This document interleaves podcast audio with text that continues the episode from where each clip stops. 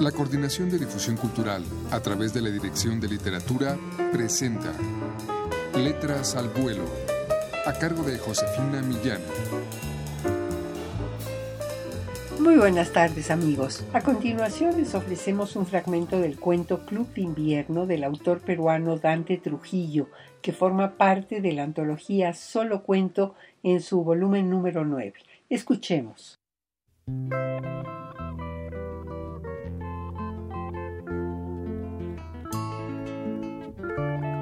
Habían llegado temprano, acaso un exceso de precaución ante el temor de hallar la carretera central congestionada, de no encontrar un par de tarimas y una sombrilla disponibles, de perder el tiempo. Nada de eso sucedió. Más bien, tuvieron el tiempo suficiente para comprar víveres en el supermercado cercano, acomodar sus cosas arriba e instalarse en el lugar de la piscina que Lola escogió. Estiraron sus toallas, se untaron bloqueador mutuamente. Esteban pidió una pequeña tregua, más calor para meterse a la piscina. Lola, como siempre, no reclamó y saltó contenta a la piscina, entera para ella sola. Él abrió el libro que había llevado, pero su hija, a veces llamando su atención y a veces solo porque sí, no lo dejaba concentrarse. Tenía un poco de resaca y muchas ganas de fumar. El club estaba casi desierto. Arrullado por la cancioncilla que Lola repetía para sí y el olor de su propia toalla y del inmenso jardín que lo rodeaba, aún húmedo de rocío, de los cerros, de los árboles, Esteban dejó en algún momento de preocuparse por todo, de pensar, y permitió ganarse por la modorra. Durmió feliz, sin sueños. Casi una hora después, su despertar no pudo resultarle más frustrante. El lugar se había llenado de personas, familias enteras, parejas, grupos de amigos, gente de toda edad, forma y color, había llegado, trayendo consigo sus toallas, sus voces, sus bolsas con chorizos para la parrilla. Tras el sopor, a Esteban le pareció gente fea y los despreció a todos. Se frotó los ojos hasta ver círculos verdes y morados mientras pensaba que había tenido que dormir muy profundamente para no detectar la invasión mientras se llevaba a cabo, cuando sus manos se crisparon sobre su cara. Lola. No la vio.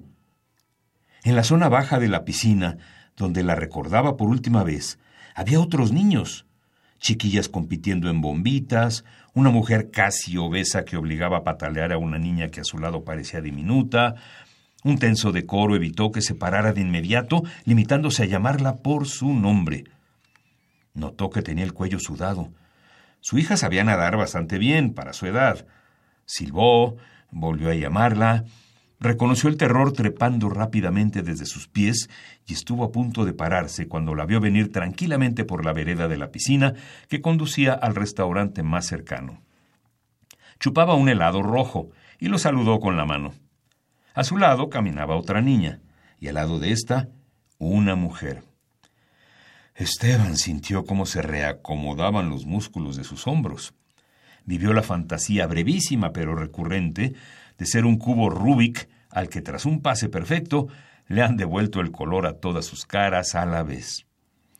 Seguía haciéndole ola. Se avergonzó, bajó la mano, sonrió. Se hallaban a menos de veinte metros cuando Esteban prestó atención a la otra niña, y sobre todo a la que sin duda sería la madre. Llevaba un pareo en la cintura, unos gigantescos lentes de sol y el pelo aleonado teñido de rubio. Sin embargo, lo más llamativo era su cuerpo. Dos pequeños triángulos también dorados apenas contenían unas tetas como melones, y bajo estas, sobre la barriga, un entramado de rayas oscuras y retorcidas.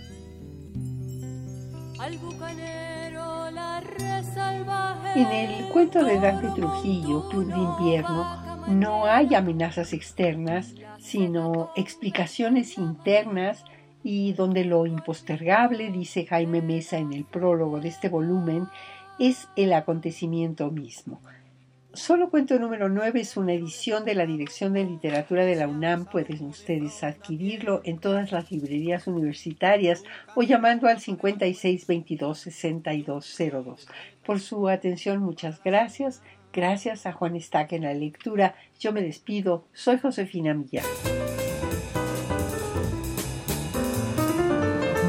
La Coordinación de Difusión Cultural a través de la Dirección de Literatura presentó Letras al Vuelo a cargo de Josefina Millán.